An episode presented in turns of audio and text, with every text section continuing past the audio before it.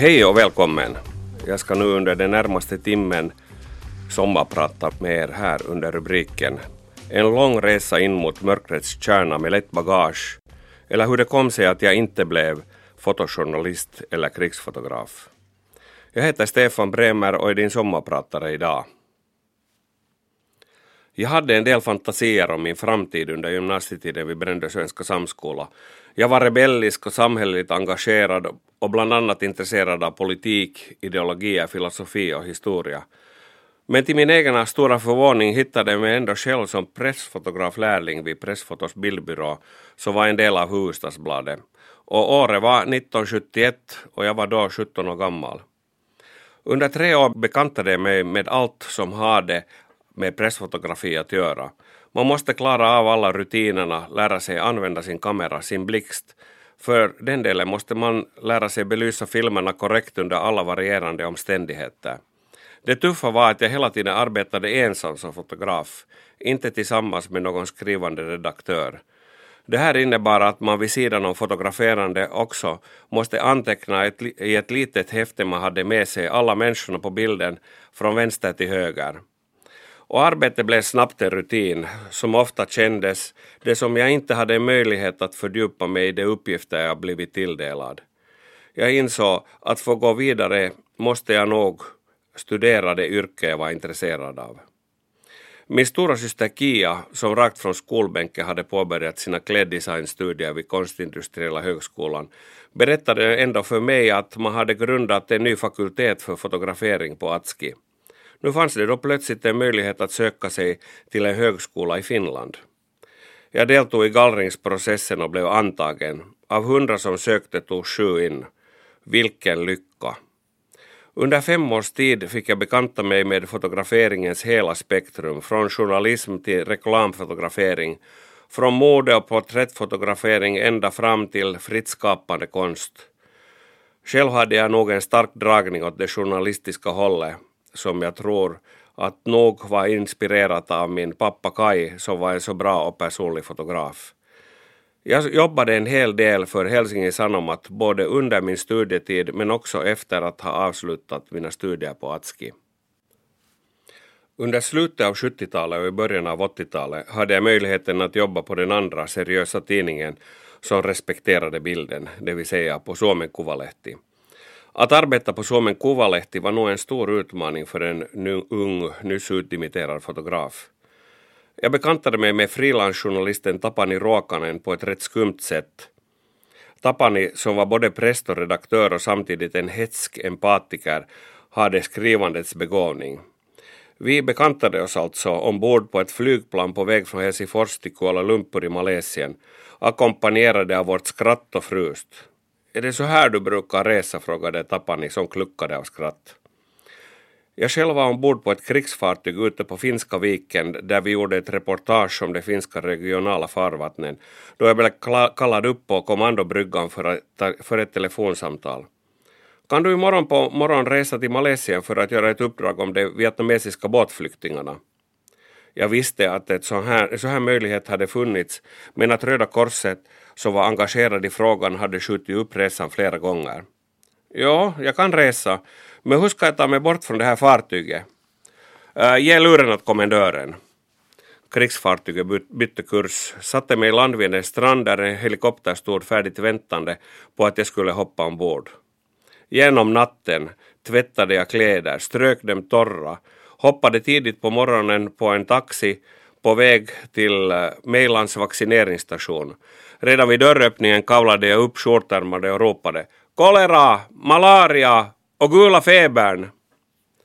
På Sjöskog flygstation stod Tapani Ruokanen i passkön hoppade jämfota medan högtalarna kraxade ut våra namn för sista incheckningen till Moskva. I Moskva blev det planbyte och sedan bar det av mot Kuala Lumpur. Och då planen mellanlandade i Bombay och vi tog oss promenerande till terminalen omgavs vi av en kvav het fuktig lukt, en stank av förruttnelse som trängdes in i näsborrarna och då synen av asgamma sittande i träden fattade att nu bar det av långa vägar hemifrån. I Kuala Lumpur blev vi strandade och vår avsikt att följa med representanterna för finska Röda Korset då de gjorde urvalet av de första flyktingarna som Finland beviljat en politisk status åt för att sedan flygas till Finland och det gick i stöpe. Av allt att döma hade skopet sålts åt tidningen Apu och vi hade blivit lurade i ståhejet kring vår avfärd. För tidningens del var en sån här blunder relativt prekär och vårt enda hopp låg i att Röda Korsets representanter skulle bevilja oss någon exklusiv intervju innan tidningen gick i tryck. I sista valet infann sig representanterna till Kuala Lumpur. Eh, med dem var en finsk kvinnlig läkare vid namnet Rauni-Lena Lukanen. Jag grabbade tag i henne och vi kastade oss in i en bil för att ursinnigt köra ut till ett flyktingläger utanför Kuala Lumpur där 16 000 vietnamesiska båtflyktingar var utplacerade. Ironiskt nog måste jag fotografera hela reportaget i flyktinglägret på 15 minuter för att hinna tillbaka till flygplatsen och överlåta filmerna åt Finners pilot som lovat leverera bilderna till Helsingfors. Jag skrek åt Lukanen att grabba nu tag om något sorts flyktingbarn och posera med henne framför de långa barackerna. Hon var tydligt nog samarbetsvillig och gjorde vad jag befallde. Flyktingarna måste ha tyckt att vi var galna där vi stormade omkring och bad dem posera för kameran. Och jag måste erkänna att jag kände mig som en verklig idiot där vi sprang omkring. På 15 minuter hade jag belyst fyra rullar film och vi kunde kasta oss igen i bilen som stod och väntade på oss vid porten. I sista valet fick vi filmerna levererade åt piloten och i nästa nummer av Suomen Kuvalehti var pärmen och sex sidor illustrerade av detta djupa och ingående bildreportage. Hej, jag heter Stefan Bremer och är din sommarpratare idag. Vi beslöt oss med Ruokanen med tidningens välsignelse att fortsätta undersöka flyktingfrågan i Fjärran Östern. Vi flög till Thailand där Tapani inne hade bekantat sig med flyktingfrågan i landets nordöstra hörn. Vi fick kontakt med en fransk organisation som förlagt sin verksamhet till gränsområdet mellan Thailand och Laos. Flyktingpolitiken var ett så känsligt ämne och het potatis att thailändska regeringen varken hade gett FN eller Röda Korset rätt att verka i de här regionerna. Inte kunde heller journalister få akkreditering eller någon rätt att röra sig i gränstrakterna. Det här på grund av den allt hetare konflikten mellan Laos, Kampuchea och Thailand. Året var för övrigt 1979. Vi infiltrerade oss med en fransk läkarhjälporganisation och klädde oss i läkardräkter och påbörjade vår färd i en stor terrängbil längs floden Mekong mot lägre Banvinai mitt inne i den ångade djungeln. Vid det här skedet var jag nog rätt omtumlad. Efter ett dygns bussresa upp mot nordöstra Thailand genom helt sanslösa landskap där djungelövervuxna berg likt sockertoppar ploppade upp lite här och var. Den surrealistiska känslan förstärktes av att djungeln bredde ut sig till höger och floden Mekong slingrade sig som i filmen Apocalypse Now till vänster. Hallå! Observera att efter nästa krök kommer ni att se ett par hundra flyktingar ute på en ö i mitten av floden och de försöker ta sig över till Thailand. Så här berättade den riktiga franska läkaren som satt i vår bil. Han berättade att flyktingarna tillhörde Mong-stammen som lever i de lautiska bergen. Mångarna har länge och ursinnigt utkämpat en strid mot den kommunistiska Pathet Lao-armén och försökt kuva, som försökte kuva bergsborna och alla de etniska grupperingarna för att få dem att följa den kommunistiska doktrinen. Många var svedjebrännare och bönder och ville inte alls böja sig under den kommunistiska regimen utan ville fortsätta leva på det traditionella sättet och hade därför gripit till vapen och bedrev en väpnat motstånd. Cirka 40 000 många levde på flyktinglägret i Banvinai. En stor del av dem hade bott där mitt ute i djungeln redan fyra år då den thailändska regeringen inte mera tillät nya flyktingar att ta sig in i sitt land utan sköt obarmhärtigt var och en som simmande försökte ta sig över floden. Vi stannade bilen vid nästa vägkrök och gick ut för att kolla läget. Mitt i floden, på en grupp låga sandholmar övervuxna av buskar, kunde man med bara ögonen urskilja människor som satt i grupper. Genom mitt 200 mm långa teleobjektiv såg jag tydligen att det var familjer, barn och åldringar. Den franska läkaren berättade att flyktingarna tagit sig från den laotiska sidan över till holmarna en vecka tidigare och deras situation förvärrades dag för dag. Framförallt led barnen av undernäring och av sjukdomar till följd av det här. Många hade varit på flykt från bergen i många månader och nu blivit strandade på ön därifrån de i nattens mörker försökte ta sig över floden på provisoriska flottor. De franska läkarna hade fört en hetsk förhandling med de thailändska myndigheterna om att tillåta flyktingarna ta sig över till säkerheten. Men myndigheterna var totalt obarmhärtiga och bara stärkt sina egna trupper på den thailändska sidan av floden. Läkaren berättade att han ännu för några dagar sedan hade fått simma med medicin över till flyktingarna, men nu hade den lokala kommendören kategoriskt förbjudit simturer. Där stod vi och stirrade på flyktingarna under en timmes tid och så hoppade vi in i vår bil och fortsatte färden mot lägret. Få se hur det ska gå för dem. Antagligen slutar det i en stor tragedi, gissade vår läkare. Då vi kört en timme från flyktingholmarna kom vi fram till lägret som under de gångna åren hade vuxit till sig och spred sig upp för kullarna i djungeln. Vi kunde ta oss in i lägret utan kontroller eller problem. Jag beslöt mig för att ta min kamera och promenera omkring på lägret medan Tapani Ruokanen började intervjua flyktingar. Vi kom överens om att träffas en timme senare vid sjukhuset.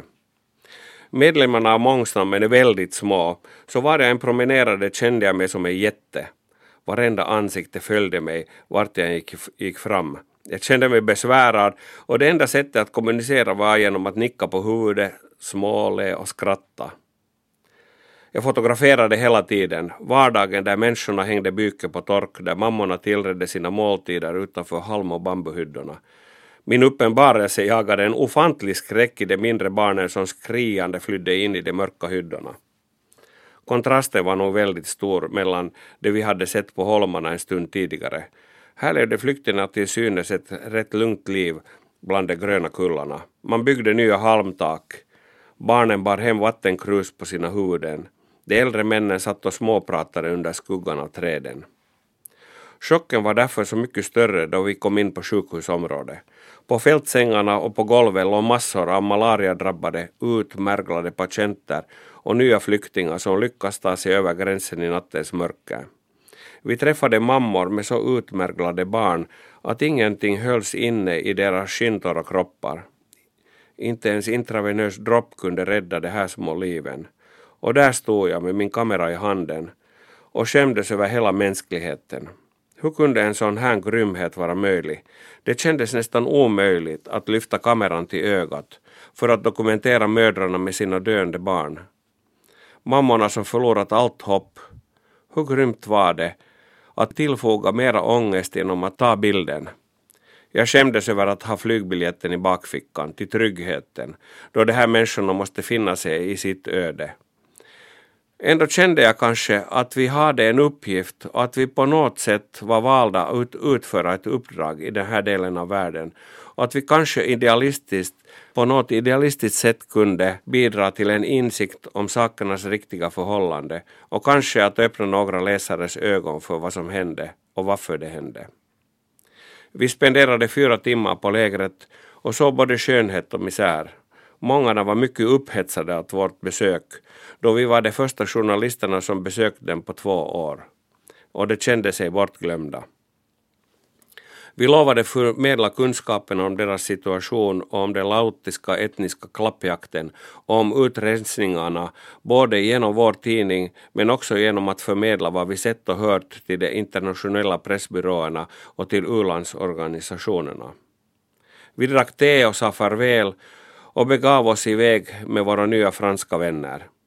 Då vi närmade oss flyktingholmen började vi höra ett frenetisk skottlossning och vi körde långsamt framåt till en thailändsk soldat stoppade bilen och beordrade oss ut i skydd. Där låg många thailändska soldater i skydd av bilar med höjda gevär.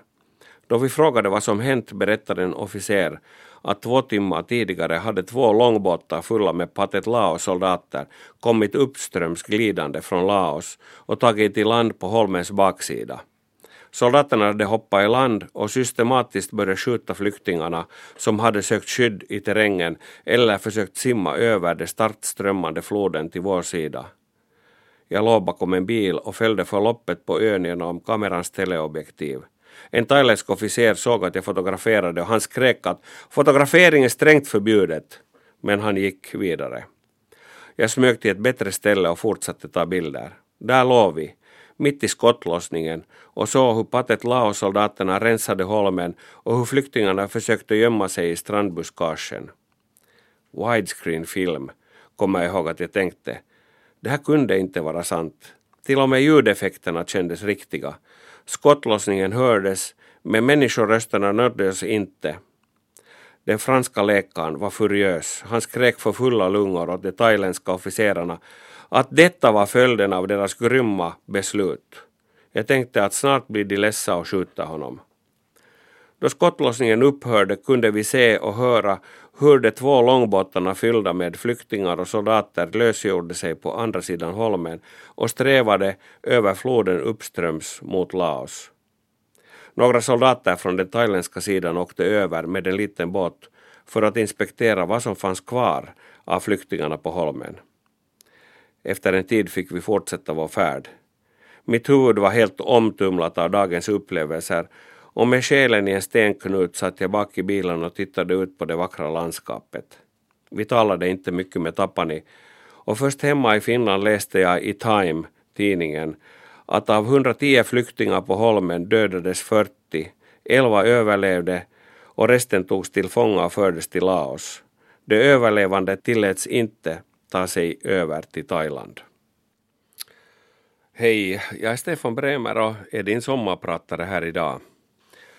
Då vi kommit tillbaka till Bangkok förstod vi att med kyrkans hjälp kunde vi ännu bekanta oss med ett nytt flyktingsproblem som eskalerat i den sydöstra delen av Thailand vid gränsen mot Kampuchea. Den natten fick jag avyttra mig upplevelserna under de senaste dygnen i sällskap med några finska missionärer. Vi talade och jag grät. De frågade och jag märkte att min politiska övertygelse som jag burit med mig sedan skolan blev hårt antastad. De här diskussionerna och åsiktsutbytena fortsätter vi med under många år per brevväxling. Via kyrkans u-landshjälp blev vi akkrediterade att besöka flyktinglägret Aranya Pratet vid gränsen till Kampuchea. Också här var FN, Unicef och Röda Korset portförbjudna så vi reste med ny identitet mot sydost. Bilfärden från Bangkok räckte cirka fyra timmar. Vägarna var fulla av thailändska soldatfordon, pansarvagnar, lastbilar. Det såg ut att gröta ihop sig på riktigt. Det, det eskalerades och alla lastbilarna var fyllda av allvarliga soldater.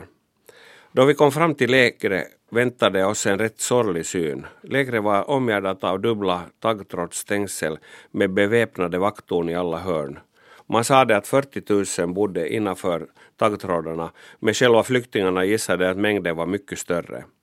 Första intrycket var helt annat än uppe i Banvinai. Här fanns ingenting vackert och avslappnande, utan alla människor såg urholkade ut och ångestfyllda.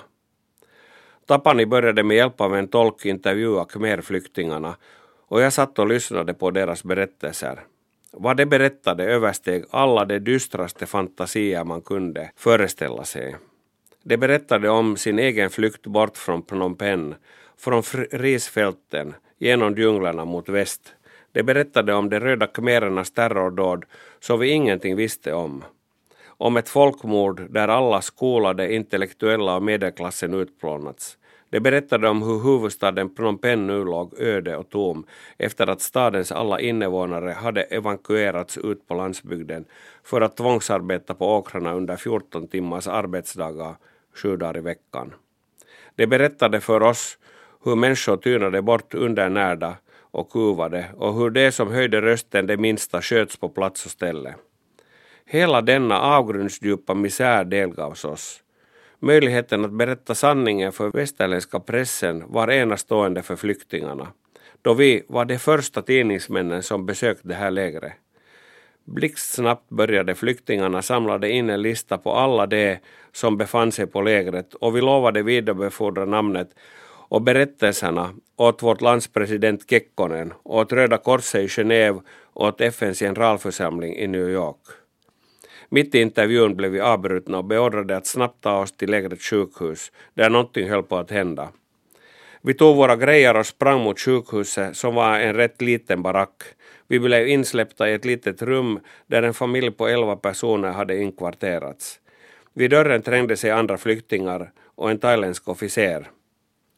Man berättade att familjen just hade lyckats ta sig över minfälten och gränserna men flyktingarna på lägret var rädda att de omedelbart skulle skjutsas tillbaka över gränsen till Kampuchea under vapenhot. Mamman i familjen som tycktes vara ledare för gruppen berättade via en tolk att de under fyra månaders tid hade under natten med hjälp av en kompass vandrat västerut och gömt sig under dygnets ljusa tider. Hon bönade och tillbad den thailändska officeren att bespara familjen och ge dem rätt att stanna på lägret. Vår tolk översatte vad hon sade och den thailändska officeren såg förbryllad ut.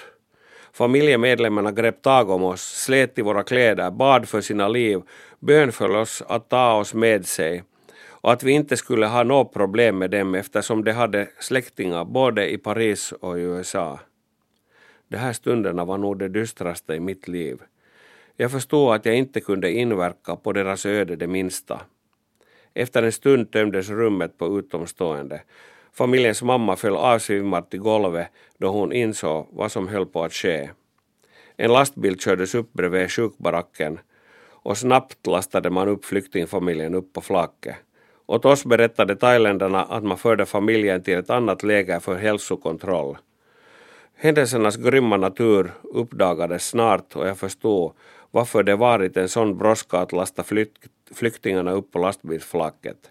En liten stund senare, efter att lastbilen kört iväg, anlände två västerländska läkare till sjukhuset. Då de övriga flyktingarna berättade vad som just hade hänt började en av läkarna gråta och sa att det var nog sista gången vi såg den här familjen vid liv. Endera hade de under vapenhot tvingats att ta sig över gränsen, över minfälten, tillbaka till Kampuchea, eller så hade man valt det lättare tillvägagångssättet och skjutit familjen på den här sidan gränsen. På väg hem till Europa satt jag i Swissairs flygplan med hörlurarna i öronen och lyssnade på Bachs musik och grät hela vägen. Några år senare begav vi oss igen på en skitresa med Tapani Ruokanen. Färdmålet var Israel och Beirut. Israelerna hade nyss bombat Beiruts centrum där 600 människor hade fått sätta livet till. Den inflammerade situationen och hotet om ett fullskaligt krig var orsaken till att vi reste. Först var det av till Tel Aviv och därifrån mot nordliga Israel för att bekanta oss med situationen. Vi besökte byar invid libanesiska gränsen och såg några hus som blivit skadade av granater.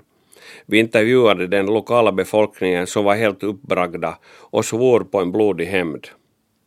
I Jerusalem träffade vi israeliska toppolitiker som framförde sin syn på konflikten. Jag fick en rätt negativ bild av Israel där alla tycktes vara så överlägsna och väldigt aggressiva. Eh, det var klart att konflikten hade skärpt tongångarna. Därifrån flög vi till Aten varifrån vi skickade alla dokument som tydde på att vi varit i Israel samt det andra passet där det israeliska stämpeln fanns. Dem skickade vi hem till Finland och tog nästa plan till det bombade Beirut. Flygplatsen i Beirut var en nedstämmande syn i och för sig. Överallt marscherade overallklädda soldater omkring med stormgeväret i högsta hugg. Staden såg deprimerande ut, sönderskjutna byggnader och militärförläggningar längs hela stranden. Vi anlände till det enda fungerande hotellet, Ambassador, där västerländska krigsjournalister höll till. Vid bardisken hängde hårdnackade amerikanska journalister iklädda skyddsvästar och smuttade på en gin tonic. Jag tänkte att det här ser minsann ut som från en sämre amerikansk actionfilm. På kvällen träffade vi en representant för finska ambassaden som i sig själv hade evakuerats till Damaskus. Han berättade att hela staden nu var förberedd för den israeliska invasionen. Vi drack en drink och gick till våra rum för följande dag var fullbokade av intervjuer och rundturer. Tapani blev på hotellet för att fixa kontakter och intervjuer och jag begav mig ut på stan med kameraväskan över axeln. Jag promenerade på måfå ner mot havet och möttes snart av en häftig syn. Många byggnader var ruiner och i bakgrunden stod Intercontinental hotellet perforerad av granat, granater och svarta spår av eldsvådor.